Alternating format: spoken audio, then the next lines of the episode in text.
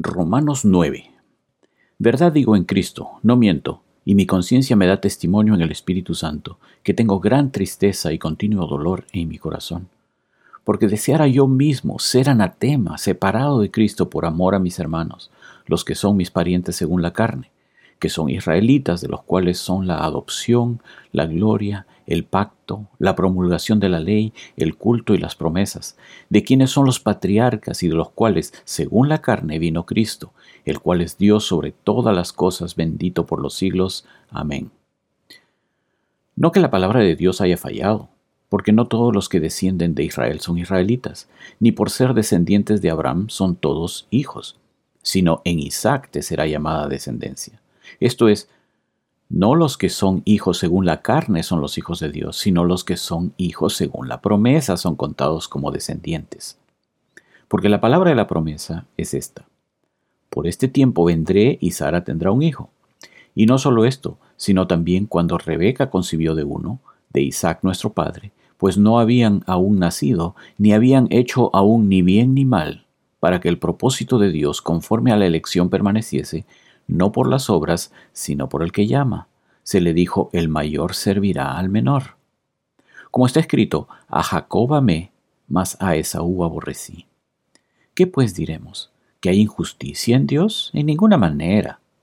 Pues a Moisés dice, tendré misericordia del que yo tenga misericordia y me compadeceré del que yo me compadezca. Así que no depende del que quiere ni del que corre, sino de Dios que tiene misericordia. Porque la escritura dice a Faraón, Para esto mismo te he levantado, para mostrar en ti mi poder, y para que mi nombre sea anunciado por toda la tierra, de manera que de quien quiere tiene misericordia, y al que quiere endurecer, endurece.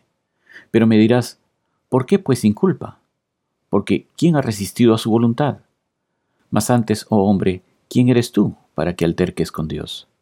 ¿Dirá el vaso de barro al que lo formó, ¿por qué me has hecho así? ¿O no tiene potestad el alfarero sobre el barro para hacer de la misma masa un vaso para honra y otro para deshonra? ¿Y qué?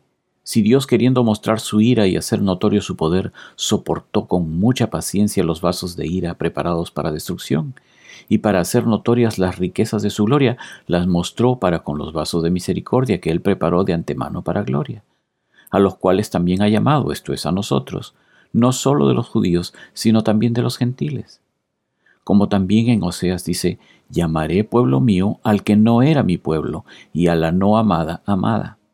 Y en el lugar donde se les dijo, vosotros no sois pueblo mío, allí serán llamados hijos del Dios viviente. También Isaías clama tocante a Israel, si fuera el número de los hijos de Israel como la arena del mar, tan solo el remanente será salvo, porque el Señor ejecutará su sentencia sobre la tierra en justicia y con prontitud. Y como antes dijo Isaías, si el Señor de los ejércitos no nos hubiera dejado descendencia, como Sodoma habríamos venido a ser, y a Gomorra seríamos semejantes. ¿Qué pues diremos? ¿Que los gentiles que no iban tras la justicia han alcanzado la justicia, es decir, la justicia que es por fe? Mas Israel que iba tras una ley de justicia no la alcanzó. ¿Por qué? Porque iban tras ella no por fe, sino como por obras de la ley, pues tropezaron en la piedra de tropiezo, como está escrito, He aquí pongo en Sión piedra de tropiezo y roca de caída, y el que creyere en él no será avergonzado. Romanos 10 Hermanos, ciertamente el anhelo de mi corazón y mi oración a Dios por Israel es para salvación, porque yo les doy testimonio de que tienen celo de Dios, pero no conforme a ciencia porque ignorando la justicia de Dios y procurando establecer la suya propia, no se han sujetado a la justicia de Dios. Porque el fin de la ley es Cristo, para justicia a todo aquel que cree. Porque de la justicia que es por la ley, Moisés escribe así, el hombre que haga estas cosas vivirá por ellas. Pero la justicia que es por la fe dice así, no digas en tu corazón quién subirá al cielo, esto es para traer abajo a Cristo ¿O quién descenderá al abismo? Esto es, para hacer subir a Cristo de entre los muertos. ¿Mas qué dice? Cerca de ti está la palabra, en tu boca y en tu corazón.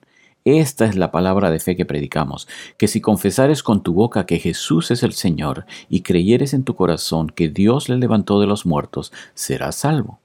Porque con el corazón se cree para justicia, pero con la boca se confiesa para salvación. Pues la Escritura dice, todo aquel que en él creyere no será avergonzado, porque no hay diferencia entre judío y griego, pues el mismo que es Señor de todos es rico para con todos los que le invocan. Porque todo aquel que invocar el nombre del Señor será salvo. ¿Cómo pues invocarán a aquel en el cual no han creído? ¿Y cómo creerán en aquel de quien no han oído? ¿Y cómo oirán sin haber quien les predique? ¿Y cómo predicarán si no fueren enviados? Como está escrito, cuán hermosos son los pies de los que anuncian la paz, de los que anuncian buenas nuevas. Mas no todos obedecieron al Evangelio, pues Isaías dice, Señor, ¿quién ha creído a nuestro anuncio? Así que la fe es por el oír, y el oír por la palabra de Dios. Pero digo, ¿no han oído? Antes bien, por toda la tierra ha salido la voz de ellos, y hasta los fines de la tierra sus palabras. También digo, ¿no ha conocido esto Israel? Primeramente Moisés dice, Yo os provocaré a celos con un pueblo que no es pueblo, con pueblo insensato os provocaré a ira. E Isaías dice resueltamente, Fui hallado de los que no me buscaban, me manifesté a los que no preguntaban por mí. Pero acerca de Israel dice, todo el día extendí mis manos a un pueblo rebelde y contradictor.